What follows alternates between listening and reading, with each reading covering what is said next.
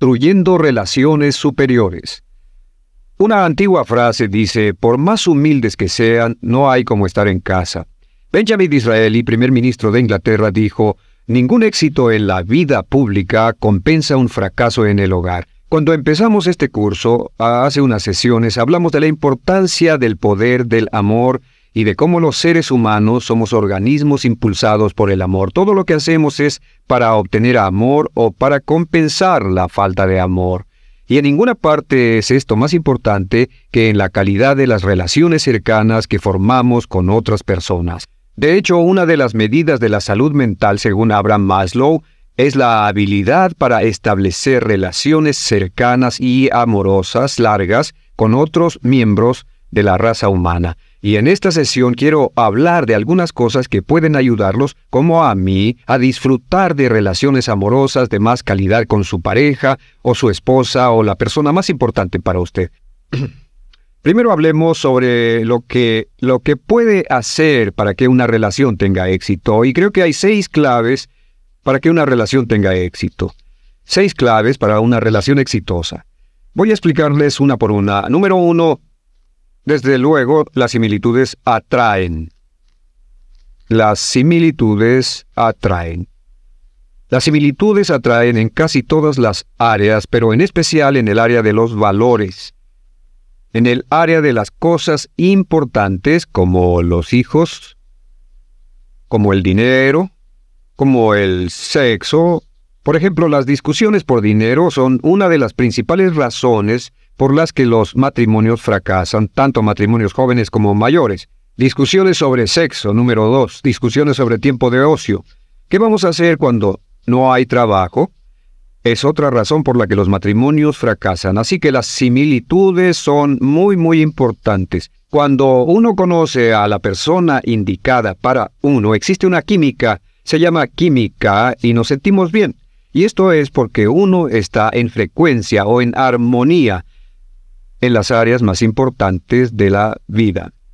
Prácticamente todas las dificultades aparecen cuando uno empieza a chocar con personas de opiniones diferentes a las nuestras. Sobre las similitudes, la parte más importante de nosotros como seres humanos es el concepto de nosotros mismos, el sistema de principios, y nuestro sistema de principios respecto a nuestra relación con el mundo se resume en nuestros valores. Lo que uno cree que es bueno, lo que cree que es malo, lo que uno cree que es aceptable o inaceptable. Nuestros valores son muy importantes y un choque con sus valores en la vida daña nuestra salud mental.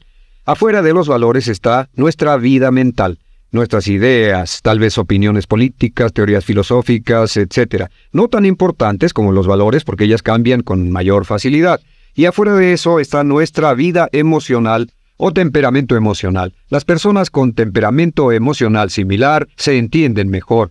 Y finalmente, en el último círculo, la menos importante es la vida física. La atracción física o la similitud o comparación física sin embargo, las estadísticas muestran que tendemos a casarnos con personas que parecen similares a nosotros. Eso nos halaga en gran manera, por eso nos atraen las personas que tienen rasgos faciales similares a los nuestros. Dicen que las parejas con el tiempo empiezan a parecerse, pero si tenemos una foto vemos que se parecían desde un principio y eso se acentúa con el tiempo. La clave número dos para una relación exitosa es que los opuestos se atraen los opuestos se atraen. Pero los opuestos se atraen solo en un área, un área importante, que es el temperamento. La naturaleza exige equilibrio en todas las cosas, el yin y el yang, activo y pasivo. La naturaleza exige un equilibrio en temperamento. Una persona extrovertida será compatible con una persona introvertida. Dos personas igualmente introvertidas o extrovertidas lo serán menos. Pero hay una prueba sencilla para las relaciones masculino-masculino, femenino-femenino. Se llama la prueba de la conversación. En cualquier conversación entre dos personas de temperamento compatible, habrá un periodo de tiempo totalmente dedicado a la conversación fluida, más aproximadamente un 10% de silencios.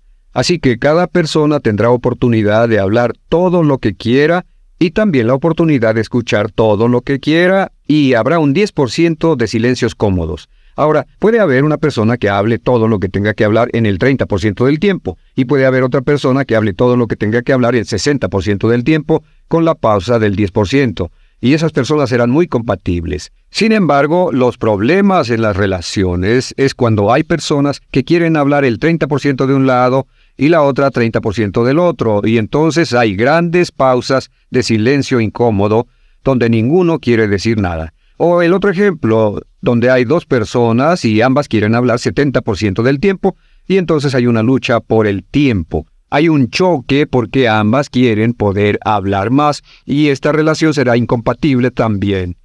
Los opuestos se atraen solo en temperamento, en todo lo demás las similitudes se atraen. Y esto nos lleva al número 3. La clave número 3 para una relación exitosa es la entrega. La entrega es muy importante y para que una relación funcione, una persona debe tener entrega absoluta a la relación. Estamos hablando de un 100%. Hablaremos de esto más tarde, pero una de las mejores definiciones del amor en las relaciones es la del Dr. Scott Peck, que dice que el amor es la entrega absoluta al desarrollo del potencial de la otra persona. El amor es su entrega absoluta al desarrollo del potencial de la otra persona. Y para mí esto anula cualquier discusión sobre masculino y femenino, liberación femenina, etc., porque si una persona ama a otra persona, quiere que esa persona desarrolle todo su potencial como ser humano y hará todo lo que esté en su mano para hacerlo posible. Yo tengo un buen amigo llamado Charlie Jones que dice la fórmula para manejar el divorcio es muy sencilla, nunca lo analices. Nunca pienses en él, no hables de él, nunca consideres ni la posibilidad del divorcio, del homicidio sí, pero nunca del divorcio. Bueno, eso es un poco eh, exagerado, pero la clave de una relación exitosa es la absoluta entrega que la persona tiene. Lo más peligroso en una relación es cuando piensa, bueno, si no funciona buscaremos por otro lado, o si no funciona está el divorcio. Esas relaciones casi siempre terminan en divorcio. Casi siempre. La clave número cuatro para una relación exitosa es similares conceptos de uno mismo se atraen. Similares conceptos de uno mismo se atraen. El concepto de uno mismo es cuánto nos agradamos nosotros mismos, cuánto nos valoramos. Puede llamarse la escala de la felicidad. La escala de la felicidad es qué tan felices somos en la escala del 1 al 10. Es la pregunta básica usted verá que es más compatible con la persona que es más o menos tan feliz como usted. Si entra en una relación con una persona que es infeliz y se engaña queriendo creer que usted va a hacerla subir y ella va a llegar a su nivel de felicidad solo por usted, se está equivocando porque la gente que es infeliz es feliz siendo infeliz y no tienen intención de cambiar. De hecho, las relaciones más infelices que yo he visto en mi vida son cuando una persona feliz y positiva se relaciona con una persona negativa y trata de subirla a su nivel porque nunca funciona. Así que pregúntese esto, ¿qué tal feliz es la persona con la que piensa relacionarse? Y comprenda que es muy raro, aún con gran esfuerzo, que alguien cambie su nivel de felicidad. Y esto nos lleva a la clave 5 para una relación exitosa, que es agradarse. El agradarse que está relacionado con el respeto es más importante que estar enamorado y da una satisfacción más duradera porque el estar enamorado se presenta y desaparece, es una condición pasajera. Estar enamorado es algo que ocurre y se va. Uno puede estar furiosamente enojado con la pareja o la esposa y seguir con una excelente relación sin pensar jamás en romperla, siempre que agrademos y respetemos. Pero si el agrado y el respeto surgen de una relación de enamoramiento, no tendrá la fuerza para mantenerlos juntos. He aquí una simple prueba sobre el agradarse, lo que yo llamo la prueba del mejor amigo. La prueba del mejor amigo dice que si usted es ideal para su pareja, su pareja será su mejor amigo que será la persona con la que más tiempo quiera estar, la persona en la que más confíe, la persona con la que será más abierto, honesto, sincero y franco, que su pareja o su esposo será su mejor amigo. Es la medida más simple, porque no se puede obligar a ser el mejor amigo, se presenta en forma natural cuando, cuando todo es correcto. Y al contrario, si uno está en una situación donde no puede decirle a su pareja o su esposo las cosas que son importantes para usted, donde prefiere hablar con otros que con ella, donde se guardan muchos secretos de ella o muchas cosas que se guarda para sí, entonces generalmente no estará relacionándose con su mejor amigo. Y el pronóstico para esa relación no será muy bueno. La clave número 6 para una relación exitosa es la, ah, la comunicación. la comunicación, el comunicarse en una relación abiertamente, es el elixir que mantiene viva la relación. Sin ello, la relación deja de existir. Sin ello, la relación no es posible y la buena comunicación en una relación requiere no solo hablar y escuchar, no solo tratar de entender, dar y tomar, también requiere tiempo. Requiere alta calidad y alta cantidad de tiempo. Mm, muy importante, calidad y cantidad de tiempo. Lo que mi esposa y yo hacemos regularmente es irnos de viaje a veces a lugares que están a tres o cuatro horas y dejamos a los niños con nuestra empleada o alguien y nos subimos al auto sin radio, sin cintas, tres o cuatro horas a hablar. Y en esta forma conseguimos conversación de alta calidad y cantidad. Si usted usa esa analogía, lo que podría llamarse analogía de viaje en auto, es decir, conversación ininterrumpida con su pareja por un largo periodo de tiempo, va a pasar algo muy positivo, pero si no pasa tiempo y de alta calidad con su pareja, la relación se deteriora y muchas relaciones mueren así. Aquí hay dos puntos que considero vitales, en mi, en mi opinión como hombre. Número uno, no olvidar que los hombres no leen la mente. Para las mujeres les es muy difícil entender que los hombres no leemos la mente. No sabemos qué es lo que quieren decir las mujeres o qué quieren ellas que pensemos y no es justo que las mujeres esperen que el hombre sepa qué les molesta o qué quieren o qué necesitan. Y número dos, recuerden que los hombres somos directos y las mujeres indirectas. ¿Qué significa esto? Pues, si un hombre y una mujer van en el auto y la mujer tiene sed, cuando pasen por por un restaurante, ella puede decir, oye, ¿tienes sed? Y él dice, no, y sigue adelante. Lo que ella quería decir era que tenía sed y que quería parar, pero el hombre en contraste, si tiene sed y ve un restaurante, dice, vamos. Las mujeres tienden a ser indirectas y se irritan cuando el hombre no entiende lo que tratan de decir. Así que algo que puede mejorar la comunicación es ser más directas, ser un poco más... Mm, un poco más claras, más específicas, Ahora, algo muy importante sobre los hombres. Según estudios e investigaciones recientes, los hombres son 95% más propensos a interrumpir a la mujer en la conversación de lo que una mujer puede interrumpir a un hombre. Algo de lo mejor que se puede hacer en una relación, hablo de los hombres, es darse tiempo para oír a su pareja. Un hombre que fue a mi curso dijo que un valioso método para las relaciones humanas era llegar a la casa en la noche y antes de que el hombre, el directo, el extrovertido, empiece a decirle a su mujer todo lo que le pasó en el día, le pregunte a ella, ¿cómo te fue, amor? ¿Qué tal le ha ido en su día? ¿Qué le ha pasado? ¿Cómo se sintió ese día? Inténtelo como disciplina y le va a sorprender cómo ayuda a su relación. Luego escuche sin interrupciones. Haga una pausa antes de responder. Haga preguntas para aclarar, escuche y dé respuestas positivas. Bien, hablemos de algunos problemas en las relaciones. El problema... Eh, el problema número uno en las relaciones es falta de entrega.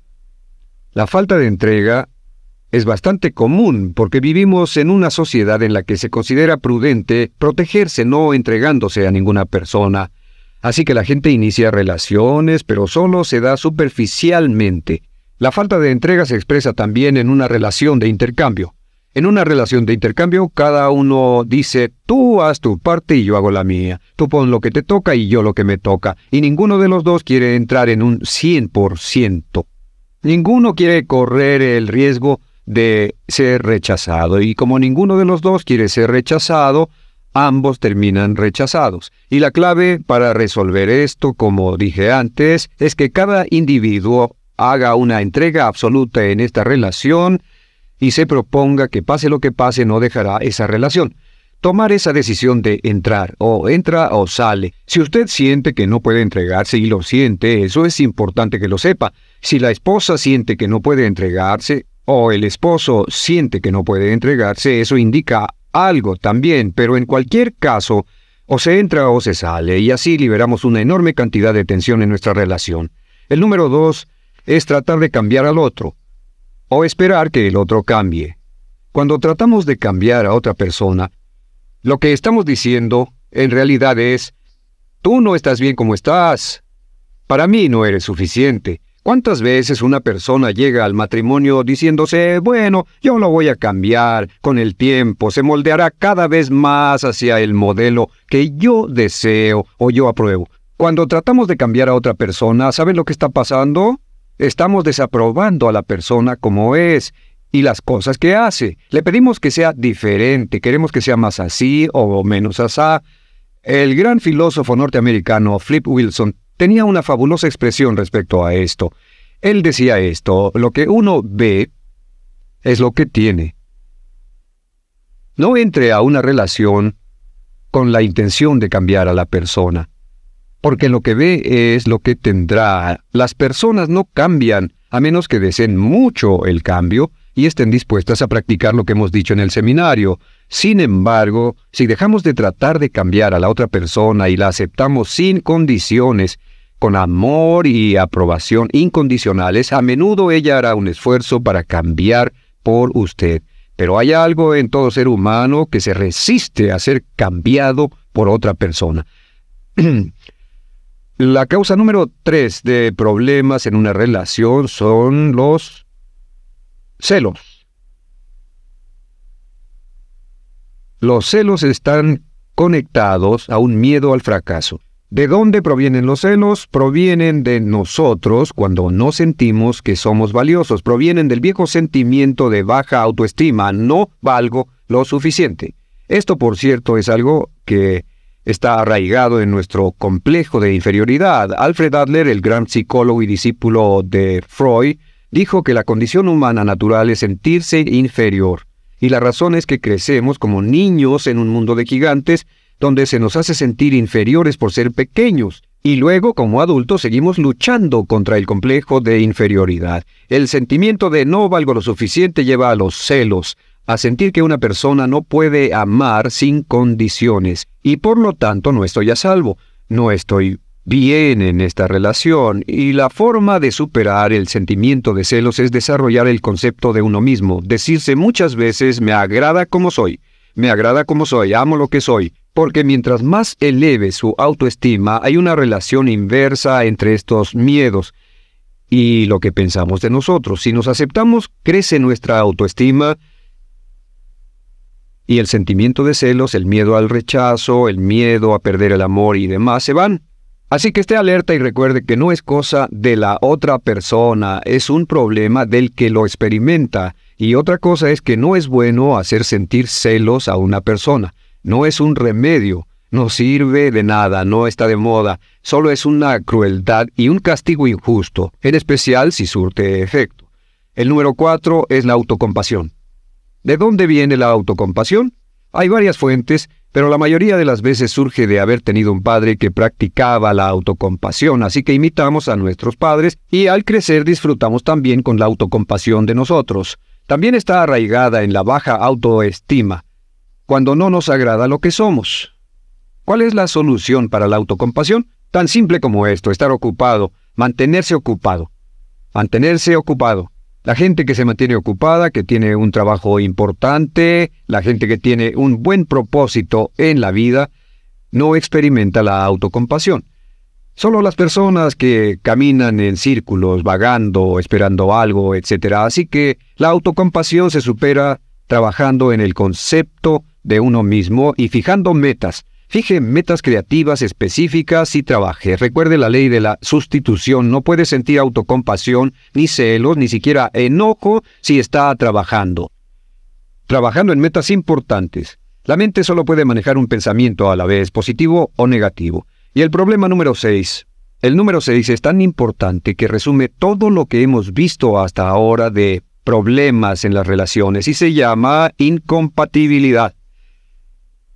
Incompatibilidad significa que usted y la otra persona no son compatibles. Esto es muy, muy difícil de aceptar. Por los miedos al rechazo y al fracaso, seguimos con una relación hasta después del punto en el que es claro que ya no tenemos nada en común. Y lo hacemos por varias razones diferentes. Una, porque no queremos que la gente piense que hemos fallado. Otra es porque es más cómodo seguir y no queremos pasar por los problemas de la separación. Pero lo que pasa es esto, cuando dos personas se conocen, son como dos platos. Y en esos platos hay áreas independientes. Aquí está el hombre, aquí la mujer. Hay áreas independientes y áreas comunes. En el desarrollo de una relación, a veces estas áreas crecen y cuando al fin se casan ven que tienen una gran cantidad de áreas comunes y a veces tienen áreas por aquí que siguen independientes. Como dicen, viva la diferencia. Es buena la diferencia entre hombre y mujer. Sin embargo, y en especial en la juventud, al crecer y evolucionar rápidamente, lo que puede pasar es que crezcamos separados. Y llegar al punto en que el hombre y la mujer tienen una gran brecha entre ellos, tienen muy poco en común. ¿Cómo saber cuándo hay incompatibilidad en nuestras relaciones? Número uno, lo primero que se va es la risa. Las personas dejan de reír juntas y después se va la amistad. Las parejas ya no se ven como amigos, se ven como personas que están obligadas a estar juntas. Si aparece la incompatibilidad en una relación, lo mejor y más natural es tratar de parchar, buscar una especie de puente, tratar de unirlos de nuevo, especialmente eh, si hay hijos y muchas cosas en juego.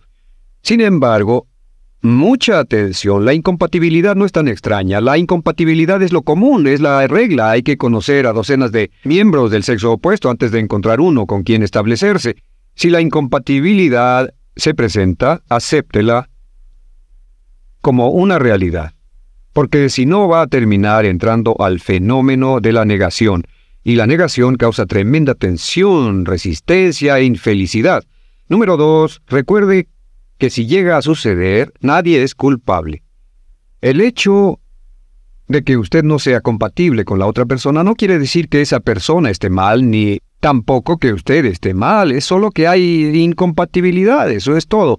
Recuerde que eso pasa como la lluvia. Cuando llueve nadie es culpable, es espontáneo. El fenómeno más común en las relaciones es la incompatibilidad. Y un último punto en la incompatibilidad en mi experiencia he visto una razón importante por la que se sigue con una relación que ya no es feliz, cuando ya no hay amor, no hay música, no hay risa, no hay futuro en la relación, y es por lo que los demás puedan decir. Por lo que los demás puedan decir.